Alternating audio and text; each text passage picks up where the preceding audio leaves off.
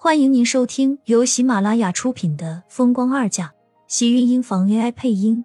欢迎订阅，期待你的点评。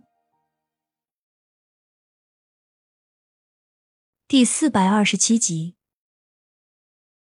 迟燕高兴的一笑，露出一排整齐的小白牙。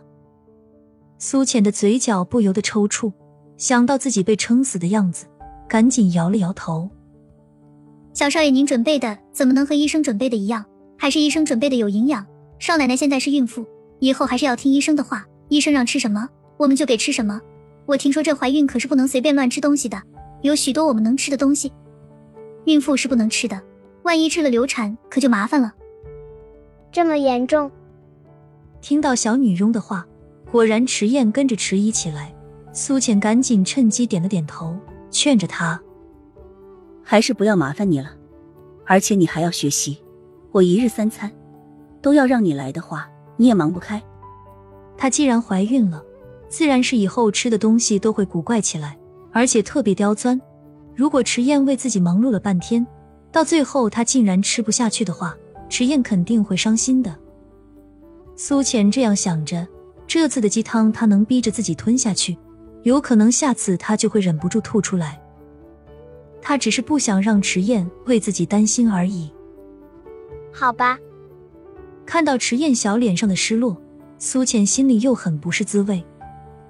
你如果真想帮我的话，能不能请迟燕每天放学没有事情后陪我聊聊天呢？我一个人很没有意思，而且孕妇身体好了以后是要多走动的。你爸爸太忙了。我可以呀，等你身体好了。我每天都陪你散步，让我的弟弟妹妹健康长大，要长得和哥哥一样强壮，然后生出来就有人陪我玩了。迟燕顿时一脸激动的开口道：“这么欢快的样子，让苏浅根本始料未及。他确实没有想到，迟燕对于她再次怀孕的事情，态度会是这么淡定。就是普通的家庭，对于生二胎都有可能会出现不同的态度。”更别说迟燕从小被人捧在手心里，她肚子里的孩子势必会分走她的宠爱。只是迟燕最后不但没有排斥她肚子里的孩子，而且还这么有责任心的想要帮她照顾。苏浅心里多少都是激动和欢喜，这也是她的儿子，而且聪明又懂事，对她也这么好，她还有什么不满足的呢？不是都十月怀胎吗？少奶奶才两个月。小少爷，你也太着急了吧！女佣忍不住劝着他，迟燕才叹了口气，微微有些失落。那不是说我还要等八个月这么久？迟燕说完，掰了掰自己的手指头，满满都是焦急，恨不能立马就能见到小娃娃。八个月还久啊，小宝宝不是也要在肚子里面慢慢长的？小少爷，你不是也才长到这么高吗？小女佣说着。对着自己的胸口比了比，顿时惹得迟燕很不满。身为一个男子汉，被人歧视了身高，简直就是奇耻大辱。更别说这个人还是自己家一个小黄毛丫头。苏浅看到两个人一吵一闹的样子，忍不住笑了起来。迟燕对他有现在这样的态度，对他来说真的已经是喜出望外了。苏浅在医院住的第二天。厉曼山就来到了他的房间，坐在轮椅上的厉曼山由陪护陪着进门的时候，让苏浅微微意外。厉小姐，你好些了。苏浅看到厉曼山，又看了看他的腿，觉得似乎他的伤并不能好的那么快。厉曼山的脸色依旧微白，红唇也没有什么血色，分明是失了以往朝气蓬勃的样子。看了一眼苏浅，张了张嘴。脸上似乎有些难言。这里没你的事了，你先出去吧。最终没有说出话来。厉曼山看了一眼身旁的陪护，开口。看着陪护离开，厉曼山这才再次看向苏浅：“我是来谢谢你那天救了我。”让厉曼山能说出一个谢字可不容易，更何况还是他亲自过来和自己说。苏浅已经满脸的诧异：“你不相信？”我的诚心诚意来跟你道歉的。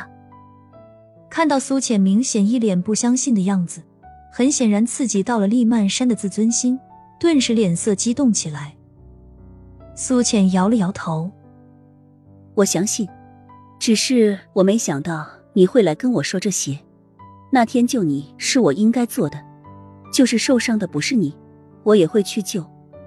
只是你是厉天晴的大姐，在你和程如雅之间，我会选择先救你。”苏浅没有一丝隐瞒的开口道：“程如雅想要他的命，他也可以救，但是如果同样出意外。”他肯定会觉得厉曼山比程如雅更值得他救而已，他们之间的关系也不会允许他先去救程如雅。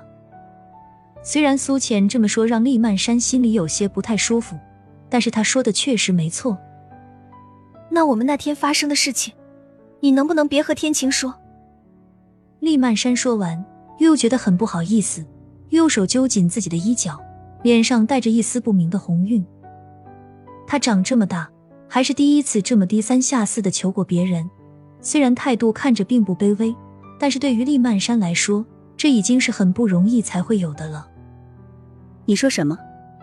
苏浅一愣，一时间竟然没有反应过来厉曼山话里的意思。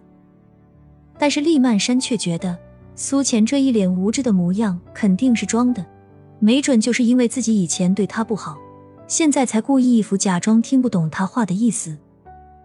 虽然很不服气，但还是扬着脸，一副高傲的开口道：“哪天在商场，我丢下你开车自己走的事情，你不要和天晴说。”哦，你放心，我不会说的。事情都过去了，他说了又能怎么样？难道还要让厉天晴替自己找厉曼山报仇吗？他们本就是亲姐弟，他如果真是这么做了。那恐怕别人都要把她当成是一个挑拨离间的小心眼的女人了。真的，厉曼山没想到苏浅会一回答应，原本他还以为他会趁机刁难一下自己呢，没想到他竟然什么都没有说，就这么一口答应了。我为什么要骗你？而且这种事情，也确实没有必要和他再说。你虽然你当时自己走了，我也很气。但是你毕竟没有想到他会真的要我的命。苏浅看向厉曼山，在他的眼中看到了不安。我确实不知道他真的要你死，我以为他只是吓唬吓唬你，而且我也不知道你怀孕了。如果我知道的话，就是我多恨你，也不会拿天晴的孩子开玩笑。亲们，本集精彩内容就到这里了，下集更精彩，记得关注、点赞、收藏三连哦！爱你。